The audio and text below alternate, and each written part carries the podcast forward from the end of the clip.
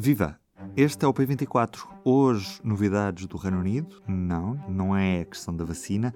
Falamos de Brexit. Vamos diretos para Bruxelas. Está lá a nossa correspondente do público, a Rita Cisa. Olá, Ruben, tudo bem? Explica-me que avanços é que foram dados nesta terça-feira entre Bruxelas e Londres. O que é que aconteceu ao certo? Ora bem, havia dois processos que estavam em curso em simultâneo que têm a ver com a fixação do quadro das relações entre a União Europeia e o Reino Unido eh, no contexto do Brexit. Um uma dessas vias, que está atualmente em impasse, digamos assim, tem a ver com as negociações de um acordo para a chamada parceria económica e política entre os dois blocos e que é fundamentalmente um acordo, enfim, eh, rege outras áreas, mas é em que eh, a área mais importante tem a ver com a regulação da relação comercial. Portanto, é, é, na sua base um acordo de livre comércio. Portanto, esse processo que está em curso desde o início deste ano, desde que se concretizou o Brexit, portanto, desde que o Reino Unido saiu da União Europeia, tem um, digamos, um prazo, um deadline fixo, que é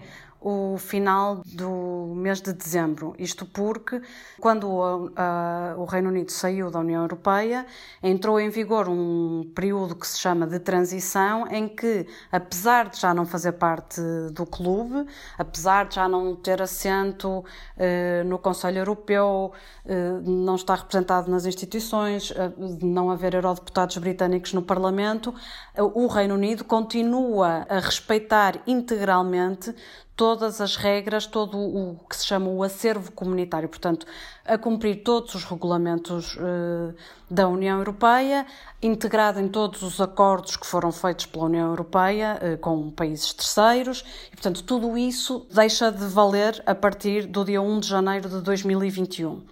E, portanto, a partir dessa altura, o Reino Unido salta fora definitivamente do mercado único europeu. E é por isso que estamos uh, uh, neste, neste contrarrelógio, neste sprint final, a tentar arranjar um quadro que regule as relações comerciais, uma vez que o Reino Unido passará a ser um país terceiro que está muitíssimo mais próximo de todos os outros parceiros comerciais que a União Europeia tem. A outra, digamos, negociação, que não era bem uma negociação, que estava em curso e que terminou esta terça-feira em, em Bruxelas, são trabalhos técnicos do, do chamado Comitê Conjunto de Implementação do Acordo de Saída. Isto quer dizer o quê?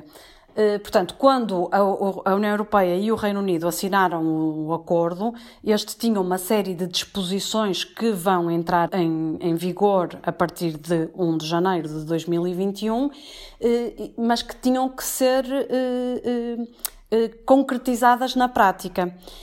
As mais importantes dessas disposições são aquelas que eh, estão ligadas ao chamado Protocolo da Irlanda, que regula as relações na, na ilha da Irlanda, portanto, entre dois territórios que vão ficar que nesta altura estão juntos e que vão ficar separados. Portanto, o território da República da Irlanda, que continua a pertencer à União Europeia, e o território da Irlanda do Norte, que integra o Reino Unido.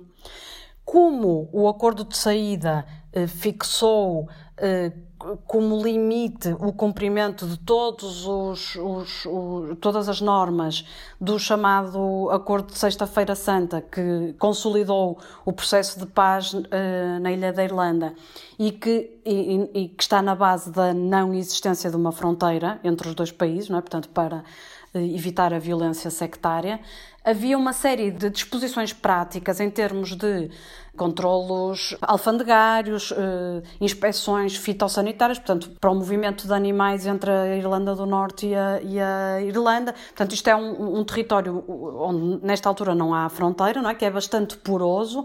Há uma série de residentes de um país e do outro que, que diariamente se deslocam para, para, para fazer o seu comércio, para irem para os seus empregos do outro lado, digamos assim, da fronteira, eh, portanto é uma fronteira invisível, e portanto havia que fixar de, as soluções técnicas para não haver uma disrupção neste quadro geral que foi fixado pelo Acordo de Paz. Eh, e, portanto, e havia outras disposições também que, que era preciso acertar, e esse era o trabalho deste Comitê eh, Conjunto de Implementação. Portanto, na prática, o que este Comitê fazia era: agora vamos, vamos tornar estes pontos eh, jurídicos do acordo em instrumentos eh, de dia a dia. Portanto, vamos fixar as soluções técnicas para que isto possa funcionar. E eh, Portanto, isso foi um trabalho que envolveu técnicos do, de ambos os lados e que, a certa altura, ficou comprometido, seriamente comprometido, porque o Reino Unido apresentou uma proposta de legislação interna, portanto, a famosa e muito polémica Lei do Mercado Interno, em que estabelecia cláusulas que unilateralmente regulavam este quadro da Irlanda do Norte dizendo que, como ainda não havia um acordo de, sobre a relação futura, tinham que garantir aqui alguma segurança e estabilidade eh, relativamente à, à, sua gestão do território da Irlanda do Norte, não é? Mas, portanto, isto criou aqui um embaraço e, e, e um, enfim, e, e mergulhou ambos os processos, tanto da negociação do acordo futuro como o trabalho deste comitê, foi seriamente afetado. Portanto, houve aqui uma questão de desconfiança, não é? Porque esta proposta de lei unilateral, além de, violava as, as, as, previsões do acordo de saída e, portanto, e por conseguinte violava os termos de um tratado jurídico internacional, não é? Que está assinado, uh, ratificado, etc. E, portanto, quando foram fechadas essas soluções técnicas no âmbito do uh, Protocolo da Irlanda do Acordo de Saída, o governo do Reino Unido anunciou que deixava cair essas cláusulas polémicas, portanto, que, que essas cláusulas da lei interna eh, não, não se iriam substituir ao, àquilo que estava eh, regulado no acordo de saída e, portanto, há aqui um obstáculo que até era mais, digamos, eh, político e moral, enfim, era um obstáculo jurídico e, e, levou a União Europeia até a iniciar um procedimento de infração contra o Reino Unido. Mas, portanto, há aqui um, houve aqui um, digamos que um engulho que foi eh, ultrapassado. Mas, do ponto de vista das negociações da relação futura, continua tudo como estava antes.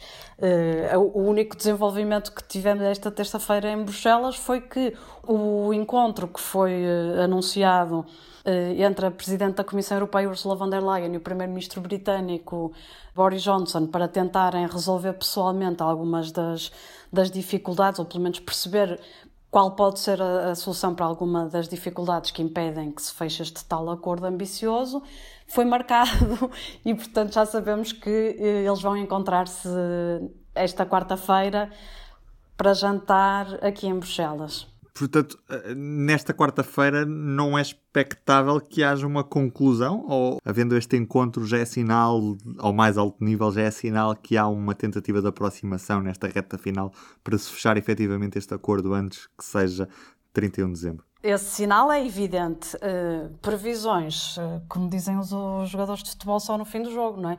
Porque uh, já, enfim, é, é, quase consensual que as, as equipas de negociação esgotaram a sua capacidade de manobra. Portanto, as soluções possíveis para fechar um acordo já se sabe quais são.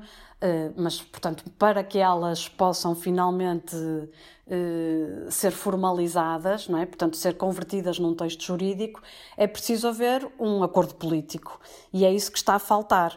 Uh, eu, enfim, não, não querendo fazer previsões, acho que é bastante difícil que seja anunciado um acordo no, depois deste jantar. até porque, enfim, eu acho que a Presidente da Comissão Europeia teria alguma renitência em fazer isso sem antes consultar os líderes europeus.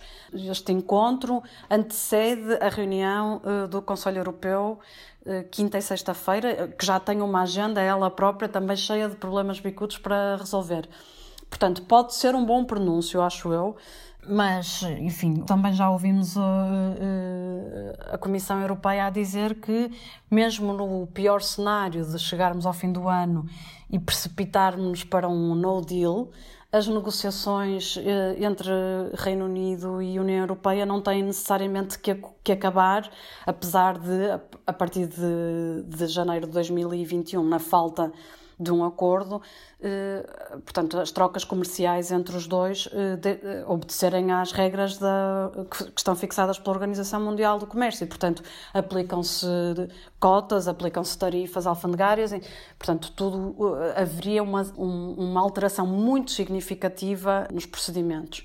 Mas, portanto, a vontade política é tal que, eh, enfim, as instituições europeias, pelo menos do lado do, do, do continental, digamos assim, continua a haver eh, intenção de fechar um acordo eh, que preveja, portanto, essa relação próxima, portanto, um acordo de livre comércio com eh, condições que a União Europeia nunca ofereceu a nenhum dos seus eh, parceiros e pronto, e que resultam também não só da proximidade geográfica do Reino Unido, mas também do facto de o Reino Unido ter sido um membro do clube, portanto, é evidente que há aqui um tratamento preferencial. Agora, o que também tem dito a União Europeia, repetido já quando estava a negociar o acordo de saída, é que esse tratamento preferencial não será à custa dos interesses eh, da União Europeia e da defesa da posição daqueles que continuam a fazer parte do clube e do seu mercado interno, não é? Portanto, eh, seria impossível aceitar que eh, as empresas e os produtos britânicos pudessem entrar no mercado da União Europeia